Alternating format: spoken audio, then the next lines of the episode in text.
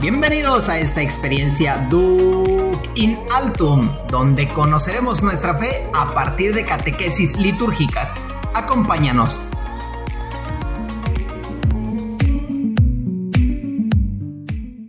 Bienvenidos a esta sección de catequesis litúrgicas de tu programa favorito Duc in Altum, un espacio donde dialogamos sobre el quehacer de la iglesia.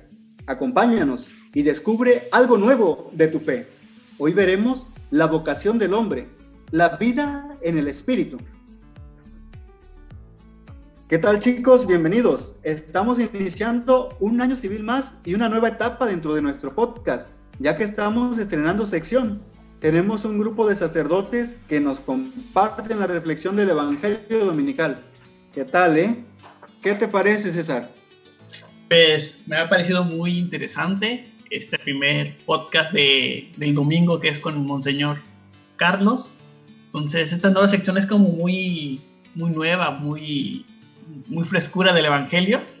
Entonces, pues, y más con, con Monseñor, ¿no? Iniciamos con, con todo este, y, esperemos que así siga con todos los sacerdotes que vienen. Tenemos una lista de grandes sacerdotes que van a pasar por cada domingo y van a estar ahí apoyándonos y sirviendo al pueblo de Dios.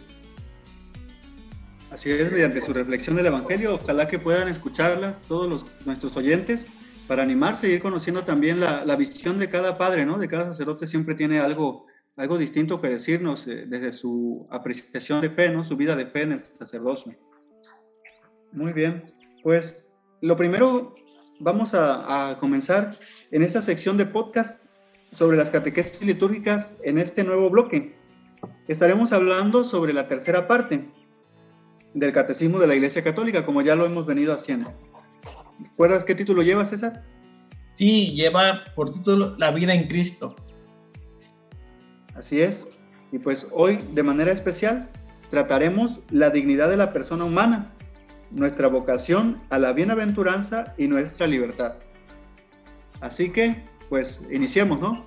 Pues vamos a iniciar, vamos, vamos. Bien, pues, lo primero que tenemos que decir sobre la dignidad de la persona humana es que ésta tiene su fundamento en Dios mismo. Es por esta razón que todo hombre, ser humano, persona, ser racional, etcétera, todo lo que define al hombre, tiene una dignidad, un valor, y aquí nos referimos no a un valor económico o que tenga que ver con su cuerpo, su razón, sino un valor moral y ecológico.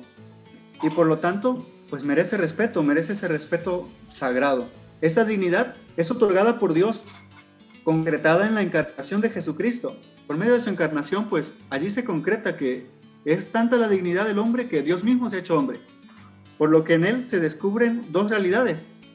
En Cristo. La primera es que al revelarnos al Padre, manifiesta la verdadera identidad del hombre. O sea, el hombre se identifica con Dios por medio de Cristo que nos lo revela.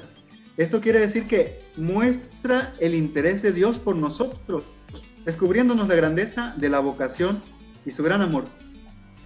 Como consecuencia resulta la segunda, ya que Cristo al mostrarnos al Padre nos muestra la imagen del Dios invisible y la hace ver al hombre que ha sido creado a imagen y semejanza del Creador, dándonos mayor conciencia de nuestra vida.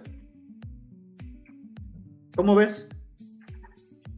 Pues, pues aquí, empezando con, con la dignidad humana, y aquí decía, no, es el fundamento, ¿no? De Dios. Este, me acuerdo mucho que un padre me decía, eh, todo está, toda la liturgia está pero no está encima de la dignidad humana, ¿no? de, la dignidad de la persona. Siempre este, la liturgia y, Dios está encaminado también a engrandecer a Dios, pero también a que sea mejor la persona, ¿no? En esa dignidad humana, nosotros sabemos desde el bautismo, este, cuando hablamos de, de que se le, da, se le da esa dignidad de rey, ¿no? Esa dignidad de rey y, y esa dignidad humana este, se le da encima de como un rey, ¿no? ¿Cuál, es la idea de un rey? ¿no? Es mucho, es grande, es, es invencible, es inviolable, ¿no? Entonces así es la dignidad de la persona humana, ¿no? No tiene esta capacidad o no tiene esta, este sentido de, romperse, ¿no? Y así se habla en esta dignidad de la persona en Dios. Ok, gracias. Pero bueno, tú estás estudiando filosofía actualmente, ya casi terminas el segundo grado, el segundo año. A ver, defínenos la persona humana, ¿cómo, cómo se define desde esta visión filosófica? Bueno, primeramente la persona humana es un compuesto de materia que es el cuerpo y la forma que es el alma, la cual es inmortal. Esta unidad que constituye la persona humana y es la única criatura en la tierra a la que Dios ha amado por sí misma. Esto lo encontramos en el Catecismo de la Iglesia Católica en el numeral 1703. La persona, por tener alma,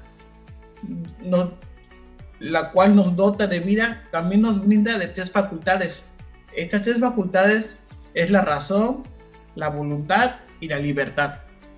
La razón o inteligencia que nos dirige siempre hacia lo verdadero. La voluntad, que es la segunda, va siempre a tender o va siempre llevarnos al bien. Y finalmente la libertad como signo de la imagen divina. También esto lo encontramos en el Catecismo de la Iglesia Católica en el numeral 1705.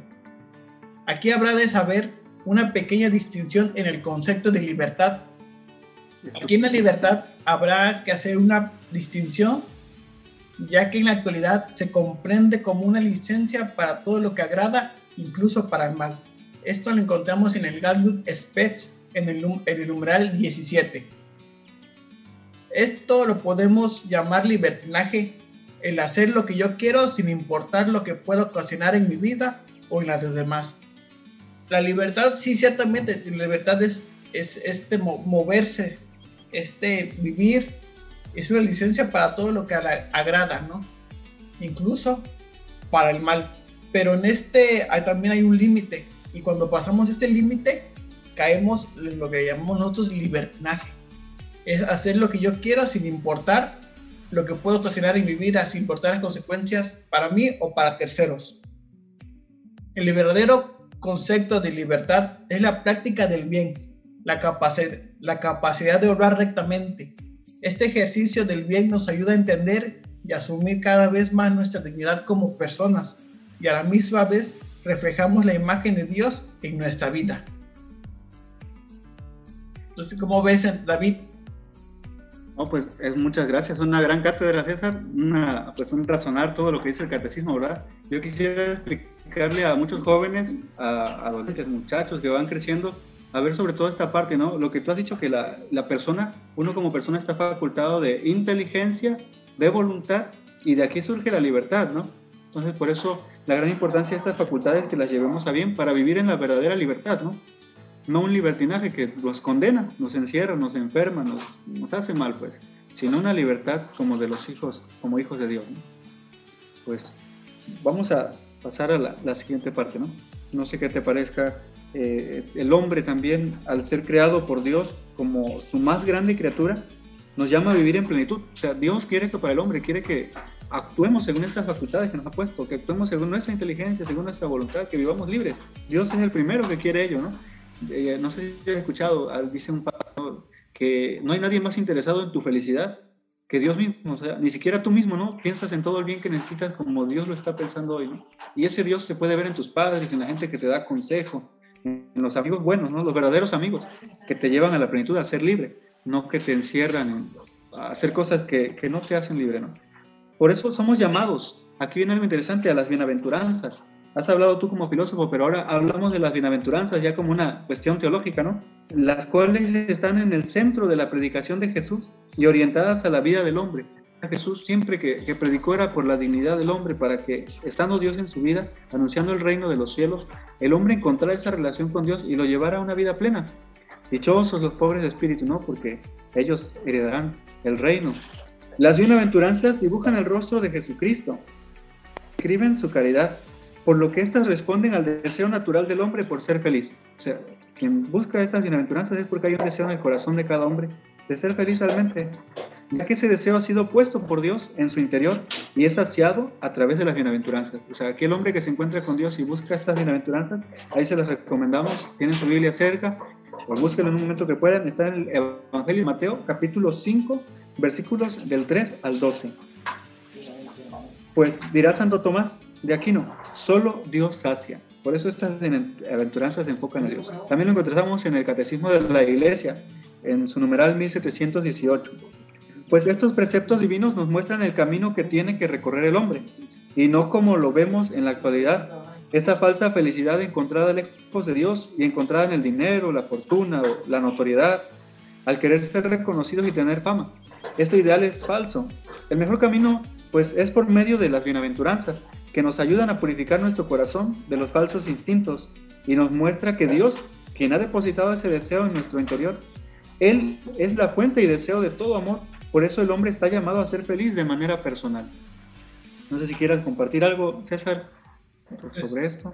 Lo has dicho muy bien, al inicio decías que la dignidad del hombre, Jesucristo viene no para resarcir, sino para darle plenitud a esa dignidad del hombre, ¿no? Para que el hombre sea realmente feliz. se, se vivía en una falsa felicidad. Entonces Jesucristo viene como que a desenmascarar y decir, yo te enseño a ser feliz, ¿no? Y, y las la bienaventuranzas son eso, ¿no? Dibujan el rostro de Jesucristo, ese, ese rostro amoroso, ese rostro misericordioso, ese rostro que busca la plenitud del hombre y de no solamente mía, sino de todos, sino de todas las personas que están a mi alrededor. Esa es la verdadera libertad, esa es la verdadera dignidad del hombre, el que no solamente yo esté bien, sino que todos a mi alrededor estemos bien. Y eso, a partir de eso se va construyendo una verdadera libertad y se va construyendo una verdadera dignidad. Entonces, las bienaventuranzas son un punto crucial para que nosotros empecemos conforme avanzar en el camino. Y hablamos, este, y hablamos sobre la santidad, ¿no? Y la santidad es este paso y este caminar hacia el encuentro con Dios. Entonces la, la bienaventuranza son ese encuentro y son ese camino que nos va a llevar a realizarnos a nosotros mismos, a sentirnos felices, a sentirnos plenos, pero también a tener ese encuentro con Jesucristo. Y no, hay que dejarnos llevar, ¿no? Ahí dice, no hay que dejarnos llevar por el dinero, la fortuna, o por el poder, ¿no? Esos son, par, son añadidos que nos dan la libertad, sí, pero que si no sabemos llevarlo o no sabemos trabajarlo, nos va a llevar también al mal. Entonces, nosotros podemos trabajar y las bienaventuranzas nos va a llevar a este encuentro con Dios y encuentro con el hermano. Así es, César, muchas gracias. No sé si recuerdas alguna bienaventuranza que sea la que a ti más te llame la atención o que la busques insistentemente. Dichosos los puros de corazón porque verán a Dios.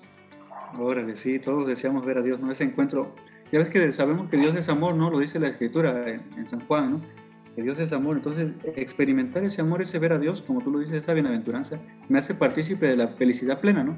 De que tengo a Dios, o sea, y lo veo en cada persona, en el necesitado, y le sé amar, ¿no? Como Dios le ama, o sea, yo creo que se, se cumple pues este hecho, está tan relacionado. Puedes ver la felicidad que es en Dios. A mí, te comparto, me gusta la que dice, bienaventurados los misericordiosos, porque ellos alcanzarán misericordia. Esto creo que a veces muchos no nos damos cuenta que hacemos el mal que no queremos, como dirá San Pablo, y el bien que queremos hacer, pues lo evitamos, no lo logramos. Pero en esa misericordia, cuando amamos de verdad al prójimo, al necesitado, yo creo que allí se nos hace misericordia también ¿no? por parte de Dios. Se nos perdona, ¿no? Como también aquello que dice que el que hace limosna, pues se le perdona sus pecados, ¿no? Es también una manera de, ayudarme yo mismo con la caridad que hago, ¿no? Hacia el otro. Muy bien, pues continuamos. Continuamos. Finalmente, podemos decir que el hombre es libre, ya que Dios lo ha creado racional, confiriéndole la dignidad de una persona dotada de la iniciativa y del dominio de sus actos de modo que busca a su creador sin coacciones y adhiriéndose a él, llegue libremente a la plena y feliz perfección. Esto lo vamos a encontrar en el Catecismo de la Iglesia Católica, en el numeral 1730. Y ahí me llama mucha la, atención que Dios lo ha creado racional, confiriendo la dignidad de una persona dotada de la iniciativa y del dominio de sus actos. Y estamos hablando ahí de lo que hablábamos al inicio, eh, que yo decía, ¿no? tiene racionalidad, tiene, racio, tiene razón, tiene voluntad y tiene libertad. Entonces, y ahí la iglesia como madre y maestra nos dice, ¿no? Dios nos da esa, esa razón, esa voluntad y esa libertad para que nosotros podamos dominar nuestros actos. Buscar al Creador, buscar a Dios sin, ese, sin esa obligación, sino, sino tener este convicción de que nosotros estamos buscando a Dios para ser felices y, llegando a Él, comprometiéndonos con Él. Y ahí me, me, aquí me estrenaba mucho a, nosotros que somos seminaristas. Nosotros elegimos ser seminaristas. No, no nadie nos los impuso, nadie nos está obligando, nadie nos puso una pistola. No, nosotros elegimos ser seminaristas. este, queremos ser sacerdotes, ¿no? Queremos ser sacerdotes, ¿no? ¿Por qué? Porque estamos adhiriéndonos a Dios, ¿no? Estamos en ese convencimiento de Dios y libremente nosotros elegimos ser felices. Esta libertad es producto de la razón o inteligencia y voluntad del hombre, por lo que la práctica de la libertad es signo de crecimiento y madurez en la verdad y la bondad, y toma pleno sentido cuando está ordenada a Dios. En sí, la libertad pues es buena, ¿no? Y siempre, y más si va a estar orientada a Dios y va a ser, y aquí dice, es producto de un, y va, a ser como signo del crecimiento y la madurez.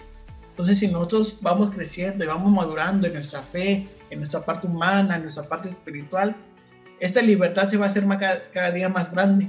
Nos vamos a ir quitando esos yugos y esas cadenas que nos van atando al día a día. Sí es. Tengo una amiga yo, se llama Mari Carmen, y le digo que debe de crecer en ese en ese amor, ¿no? en esa libertad. Y, de cierta forma, el tener libertad es ser responsable, ¿no? Se crece con madurez en la verdad y en la bondad, pero se, adquiere una responsabilidad porque pienso lo que, lo que quiero, ¿no?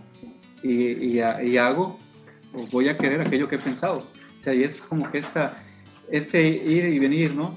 pensar y hacer, hacer pero ya lo pensado, dirigirse, para poder llevar esta libertad de los hijos de Dios, ¿no? Entre más libertad se busque, son mayores responsabilidades, ¿no? O mayor crecimiento debe tener uno y madurez en la, en la verdad, en la bondad, para cumplir, pues, tanto con Dios primero, con tus padres, con tus parientes, amigos, eh, padrinos incluso, ¿no? Que son responsables de nuestra vida de fe, de nuestro caminar. Y es lo que yo luego comento esto con los muchachos, los jóvenes. Así es, César. Sí. Y bueno, pues. David, este, ¿cuál es la solución para las limitantes de la libertad? Bien, pues pregunta difícil, ¿verdad? Ah, sí. Pues la solución ante estas limitantes es vivir en la gracia de Cristo. O sea, si tú quieres vivir realmente eh, libre, no coaccionado, no obligado o, o, no este, jaloneado ¿no? por estos sentimientos o a veces desgastes, pasiones o cansancios, falta de dominio, ¿no? Pues es vivir en Cristo, ¿no? Es decir, vivir según la voluntad y la acción de Cristo en nuestra vida. ¿Qué te dice Jesús, no? ¿Qué te dice el Señor? Al momento de abrirnos a la gracia del de, eh, Espíritu Santo, nos educa en la libertad espiritual para actuar con mayor conciencia de libertad. O sea, es el Espíritu Santo el que va animando, va, va dando también en el interior de cada uno de nosotros esas palabras, ¿no? Es, esa libertad esa libertad espiritual para actuar con mayor conciencia, es decir, en la práctica del bien orientado a lo verdadero, a lo que es verdad, a lo que conviene pues para cada uno. Más o menos esto sería. Exactamente, ¿no? piensas, y, y tú decías que estas limitantes es vivir en la gracia de Dios, ¿no? ¿Cuál, cuál es una limitante? Es, de, ¿Cuál es una limitante de, de la libertad? Es el rechazo al proyecto de Dios, ¿no? Eh, es una limitante porque cuando nosotros rechazamos el proyecto de Dios, pues vamos cayendo en esto que es el libertinaje, ¿no? Y vamos teniendo esta, esta amenaza, ¿no? De, de, sernos esclavos del pecado, hacernos esclavos de, de, todo lo malo, ¿no? Y eso es una limitante y una amenaza muy directa a nuestra, a nuestra libertad. Entonces, ¿cómo, cómo quitarme? Tú decías, no es vivir la gracia de Dios, es confesar, no es vivir los sacramentos, este, y vivir según la voluntad de Dios. Este, Dios no, Dios no quiere que estemos siempre hincados rezando, ¿no? Este, no quiere que estemos hincados y rezando, no quiere que estemos rezando el rosario. Él quiere que vivamos y vivamos felices, ¿no? Y aparte de nuestra, parte de nuestra felicidad es, es esta, esta vivencia también de los sacramentos, esta vivencia de los, del, del rezar el rosario, ¿no? Entonces Dios nos ha dado todo esto para complementarnos, ¿no? toda la vida espiritual, la vida humana, la vida este, pastoral y todo nos va complementando porque para ser personas y ser felices. ¿Quieres comentar algo? Sí, es que decía, o sea, no que no recemos el rosario, no estemos de rodillas, no sino que no siempre, no todo el tiempo, sino tiene que estar en un tiempo, pero que vivamos en la libertad de hijos, ¿no? Exactamente. En este crecimiento y en esta maduración que Dios nos pide, este, ir viviendo las cuatro, las cuatro dimensiones, nosotros llamamos dimensiones, ¿no? La parte espiritual, humana, pastoral, social, ¿no? Este, intelectual. Entonces, ir viviendo estas, estas dimensiones y hacerlas que todas vayan hacia un mismo fin, ¿no? Así es, hacia el bien propio y de los demás, ¿no? La vida en Dios, como Dios nos da.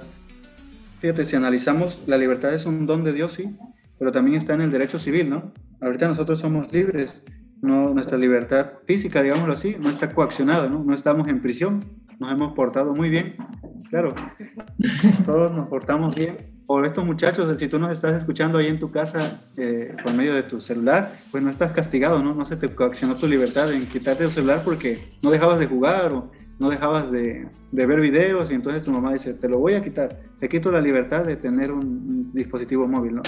o no sé, te encierran en tu cuarto. Y bueno, eso es más para los más pequeños, ¿no? Los famosos castigos, que lo que hacen es coaccionar la libertad porque no te haces responsable de ella, ¿no?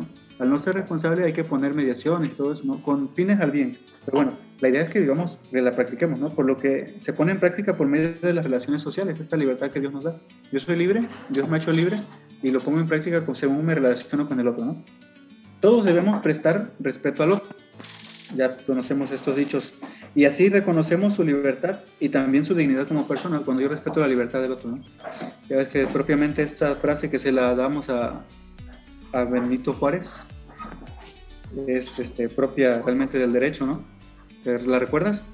El derecho al respeto ajeno es la paz. ¿Va? Entre los individuos como entre las naciones, el respeto al derecho ajeno es la paz, ¿no?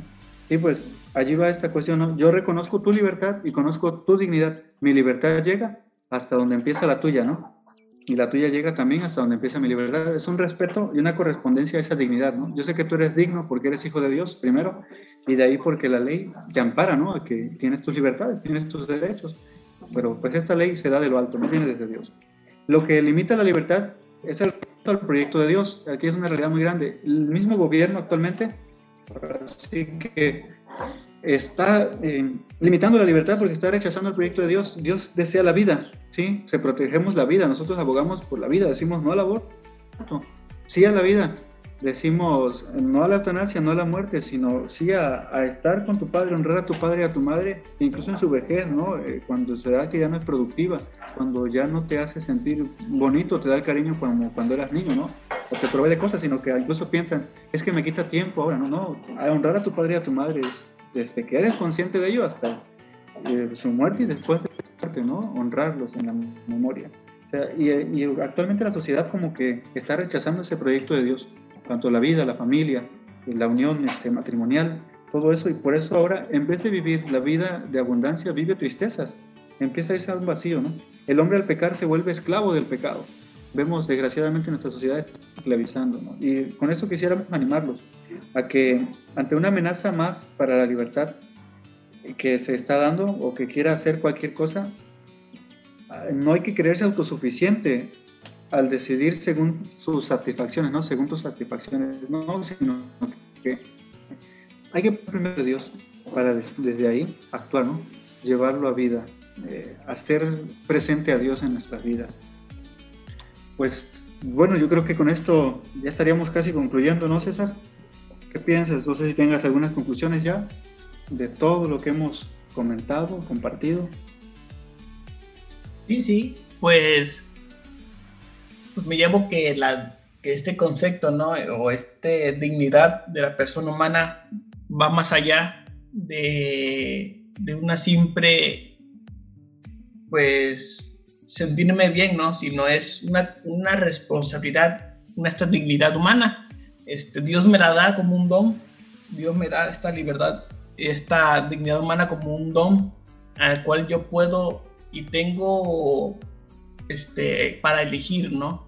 Y en este don, pues me da también la, la razón, la voluntad, la libertad. Y ya en este, en este comienzo, ¿no? De la libertad, pues vamos, voy viendo que me va llenando, ¿no? Y, y, tengo que poner muchos ojos en lo que yo voy haciendo, ¿no? Que realmente es libre, ¿no? Y que realmente yo estoy llevando el proyecto de Dios. Entonces, es, es analizar, es discernir, ¿no? El proyecto de Dios, mi proyecto mismo, si va con el proyecto de Dios. Y también preguntarme, ¿no? ¿Realmente busco las bienaventuranzas? Ese, ese camino de, de las bienaventuranzas hacia la santidad, hacia Dios, hacia la libertad plena, me va llevando, este, las voy cumpliendo o realmente solamente a veces las digo y no las hago, ¿no? A veces digo que soy misericordioso, pero no soy misericordioso, ¿no? Entonces me, me, me cuestiona, ¿no? Me cuestiona el, este, este podcast, me, me cuestiona y pues me ayuda a, hacer, a, a trabajar y a puntualizar sobre lo que tengo que hacer y también pues invitarlos a que sigan trabajando en este, en este camino hacia la santidad que hemos emprendido desde nuestro bautismo. César, muchas gracias. Sí, también ahorita que hablabas me venía en cuenta, ¿no? Este hecho, lo que estamos diciendo, hoy estamos viendo la vocación del hombre, lo recuerdo por si ya nos olvidamos del tema principal, ¿no? De inicio. La vocación del hombre que no es, que no es más que la vida, el llamado a la vida, ¿no? A la vida y la vida en el espíritu, o sea, la vida con Dios, que está totalmente ligada, o sea, no hay una, no hay desunión, no hay desligación, en ningún momento Dios deja de estar presente en tu vida. Mientras tengas vida, aún así después de esta vida, sigue la eterna. Así que esto que liga al hombre con Dios, hay que saberlo llevar. ¿Y cómo es a través de la inteligencia? El buen uso de tu razón y la buena dirección de tu voluntad, ¿no? Tus, lo que deseas que vaya en proyecto, en plan de Dios, o sea, a lo que es bueno para ti realmente. Primero te hace bien a ti. Eso será de entrada, ¿no? Siempre todos queremos lo bueno, lo mejor. Por el, bueno, el mayor bien que el hombre tiene es Dios. Entonces, al momento de hacer lo que es plan de Dios, pues ya no estamos haciendo bien, ya estamos viviendo bien pero pues está la responsabilidad de la libertad, ¿no? La mía, ejercerla bien y respetar la del otro, ¿no? Respetar lo que, lo que el otro está buscando, de hecho, ¿no? El saciar su alma, que es Dios. Y otra vez citamos a San Agustín, por ejemplo, que nuestro corazón está inquieto, ¿no? Y alma está inquieta hasta que no descanse en ti, Señor. Es como que esta parte que somos hechos de Dios y, y para Dios, ¿no? Y al cumplirlo, realmente vivimos felices. Tal vez no lo hemos experimentado porque no nos hemos dado la tarea de, de vivir esta vida del espíritu, pero cuando empezamos a vivirla, empezamos a notar el cambio, ¿no? Como cuando empiezas a tomar un medicamento nuevo, algo que salió, te lo recomiendan y todo, pero si no lo pruebas, no lo haces, no vas a saber la reacción, ¿no? El bien que, que te puede hacer. Por poner un ejemplo ahorita que está mucho de tomar esto, tantas cosas que se, se proponen, ¿no? Pues bueno, de mi parte sería todo en conclusiones, no sé si hubiese algo más. Pues no, de mi parte sería todo y pues también darle la bienvenida pues, a esta tercera temporada que estamos iniciando, que estamos comenzando nosotros también en, esta, en este podcast de catequesis litúrgicas, donde pues vamos caminando, ¿no? Y pues ya voy agregando a este nuevo podcast y voy, voy caminando también con ustedes y dando este, este, este nuevo paso, ¿no? De, de hacer podcast, ¿no? Pues no nos pudo acompañar Omar, este, pero ya el próximo ya nos estaremos ahí los tres haciendo ruido y haciendo más podcasts.